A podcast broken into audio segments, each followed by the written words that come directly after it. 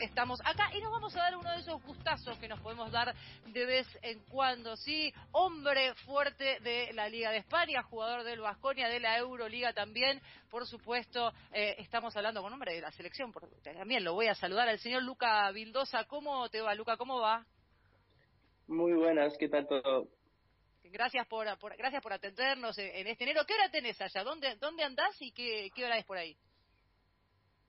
A ver, no tengo ni la menor idea qué hora, pero me acabo de levantar hace menos de una hora, así que no, deben ser las 12. Si son las 12 por ahí. Ah, tranca, o sea, te levantás, te levantás relajado, sin despertador. No, no, es que ayer, ayer entrenamos mucho, por eso.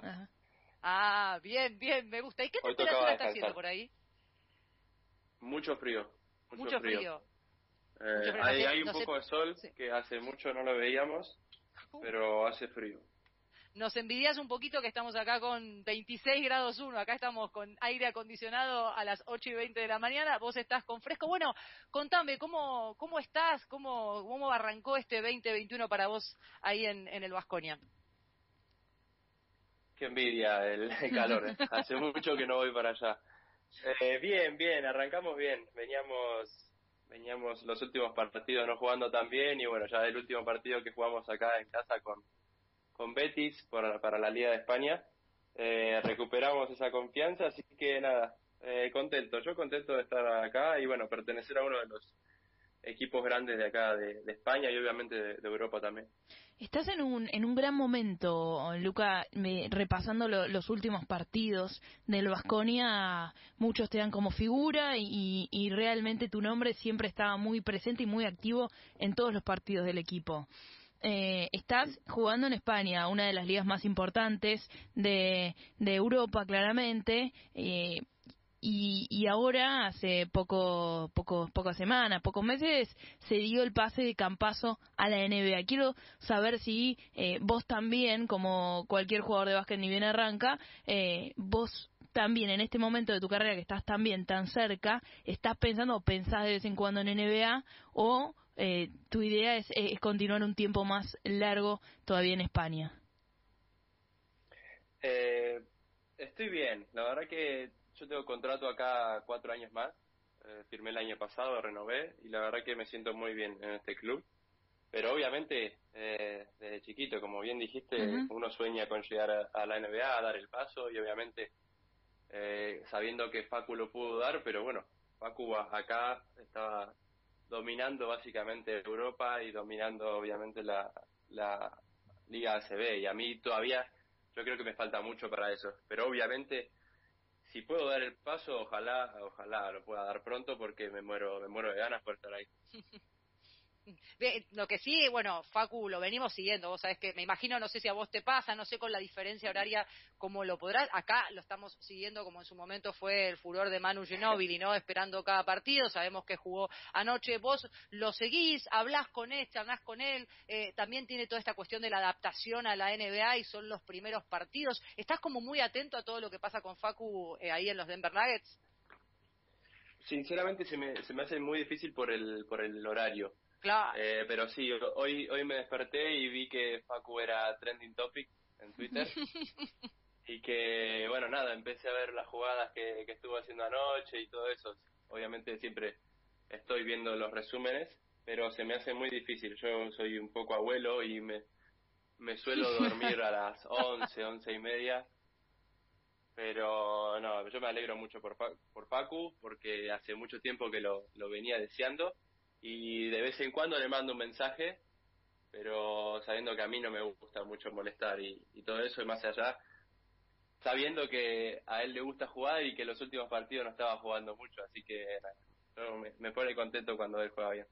Es difícil, perdón, Sofía, es difícil una adaptación de, del básquet europeo, de jugar en la Liga de España, Campaso venía de jugar en el Real Madrid. ¿Ves difícil una adaptación al estilo de, de juego de la NBA? Yo creo que sí, es muy difícil. Más que nada eh, eh, físico. Y eso es también otro, otro tipo de, juego. Se juega más dinámico. Son 48 minutos en los que tenés que estar yendo y viniendo todo el tiempo. Y bueno, también él tiene que ganarse un lugar y tiene que ganarse el respeto de todos. Eso, eso es lo principal. Eh, no, nos olvidemos que cuando presentaron los Nuggets a Facu le habían puesto Francisco. claro. Sí, Así que ahí, ahí te das cuenta que ellos, más allá de que Facu haya jugado en el Real Madrid, no tienen quizás ese cierto respeto que, eh, que lo tenemos nosotros acá cercano. Pero bueno, eso se lo va a ir ganando a medida que vaya haciendo las cosas bien, que bueno, lo, está haciendo bastante bien. ¿Y cómo juega la cabeza? Porque mm, eh, Facu Campazo también había declarado, como, como vos lo estás diciendo ahora, ¿no? También esto es un sueño, es, es, es como haber llegado a un lugar tan importante como la NBA. Eh, ¿Cómo vos lográs dominar tu cabeza cuando uno toca un, un sueño tan importante? Creo que uno como jugador siempre quiere más. Eh, más allá de que él haya tocado su sueño, yo estoy seguro que eh, aunque esté ahí y juegue cinco minutos, él va a pelear por jugar 10 y así por jugar 15 y 20 y por ser el titular y por ser eh, el mejor de, la NBA, obviamente, hasta que nos retiremos. Pero creo que eso, eso sinceramente cada jugador es diferente eh, y Facu en eso se, se destaca. Creo que la mentalidad de Facu es impresionante, siempre intenta ganar, siempre intenta superarse a sí mismo, como lo hizo los últimos 10 años de su carrera, creo. Eh, y nada, él yo creo que está contento, está contento, está con su mujer, está con su hija eh, y la verdad que está disfrutando del momento que le está tocando. Estamos hablando con Luca Vildosa, figura del Vasconia de la Liga de España, la Liga, por supuesto, de básquet de España. ¿Vos tenés alguna franquicia que ese ha sido tu póster en la NBA? Esto que vos decís, bueno, es un sueño a futuro, y, pero sigue siendo un sueño. ¿Hay algún póster de alguna franquicia? Eh, todos tuvimos en algún momento de la vida algún gorrito, alguna remera, algo que nos gustaba, más allá de que hubo cambios de nombres y todo. ¿Tuviste alguno? Eh, sinceramente, tuve a Manu Ginobili, obviamente Claro. Eh, un póster en mi habitación, pero siempre me gustaron los, Lakers por la historia que tiene y obviamente los, los colores a mí me vuelven loco. Eh, el amarillo, El, amarillo, el violeta me encanta, así que los Lakers es una de las franquicias que más me encanta. Recién eh, hace un ratito dijiste, creo que todavía me falta un poco para, para dar el paso. ¿Qué, qué consideras que, que falta? Eh, yo creo que me falta más eh, regularidad. El jugar, que es lo que obviamente un jugador logra después de ciertos años de, experiencia y que a mí me falta. Creo que la, regular, la regularidad, el jugar bien todos los partidos es lo que a mí me está faltando. Y creo que este año lo mejoré, pero obviamente uno, como te decía antes, un jugador siempre quiere, quiere un poco más y quiere y quiero obviamente que eso que eso perdure. Luca, eh, venimos de un año, de un 2020 particular, ¿no? Con la suspensión de muchos eventos deportivos, con eh, todas las, los diferentes torneos que se fueron retrasando y volver a la actividad y todo. Y me imagino que una de las cosas que quedaron pendientes ahí también es la selección, que tuvimos como novedad la salida de Oveja Hernández y esperar ahora qué es lo que puede pasar de cara a los Juegos Olímpicos. ¿Cómo viene todo lo que es el calendario de, selección y pensar en que se pueda llegar a estar en, en Japón eh, a mitad de año? La verdad que a mí me dolió un poquito no poder ir a, Tokio este año, sabiendo que todos estábamos en un buen momento, sabiendo que, bueno, la incógnita de Luis Escola, que no sabíamos si iba a estar. Así que un poquito me, tocó, pero bueno, eh, ojalá que este año se pueda hacer, ojalá que estemos todos juntos como, como solimos estar, quizás podemos incorporar algún jugador nuevo que está destacando, como Leandro Bolmaro. Así que, no, nada, siempre el representar, creo, la selección es un, orgullo para, para todos los jugadores y también sabiendo lo que, lo que hicimos hace dos años. Eh, que ojalá, ojalá podamos repetir, pero sabiendo que va a ser muy, muy, muy difícil. Claro. ¿Para qué crees que está la selección en un Juego Olímpico? Sinceramente no lo sé. Sinceramente no lo sé porque primero que nos tenemos que ver las caras de nuevo, nos tenemos que empezar a conocer de nuevo, ya llevamos casi dos años sin vernos, eh, pero bueno, uno siempre lucha por estar más arriba, pero sabiendo que este Juego Olímpico, si es que, que se puede, irán los jugadores NBA y eso se nos va a complicar un poco más. Pero obviamente sabiendo que cuando jugamos como equipo siempre lo podemos ganar a cualquiera, así que eh, nada, empezar a trabajar desde el, momento que nos juntemos, sabiendo que es todo un proceso hasta llegar a nuestro límite. Luca, hace unos días salió El legado, el libro que cuenta eh, la historia de esta selección post generación dorada. ¿Ya tuviste la posibilidad de leerlo? ¿Lo tuviste en mano? Justo hoy hablé con Germán Beder, el, ah, el, autor del libro, claro. Exacto. Y no, me, me habrá mandado tres libros a cada Vitoria y recién hace dos días me llegó porque yo vivo un poco más alejado de Vitoria y se, ve que se han eh, ¿cómo es? equivocado en la dirección. Pero bueno, ahora empezaré a leerlo. Me, me, hiciste acordar. Tengo que.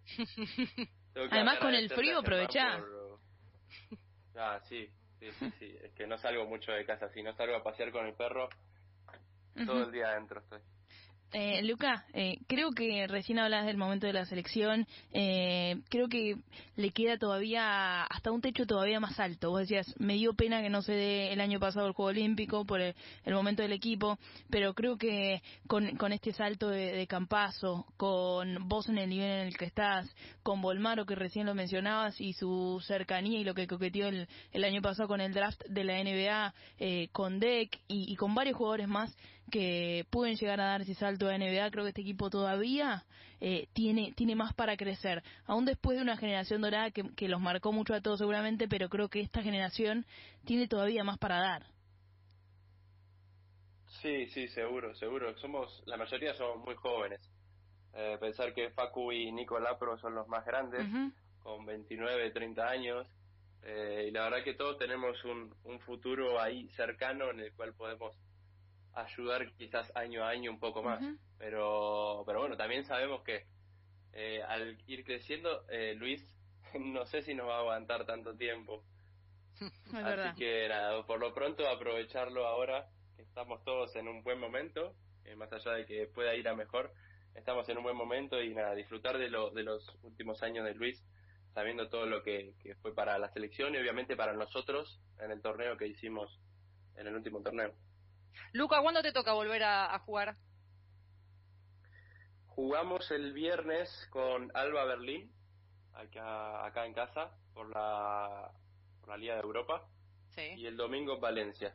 Jugamos bastante seguido.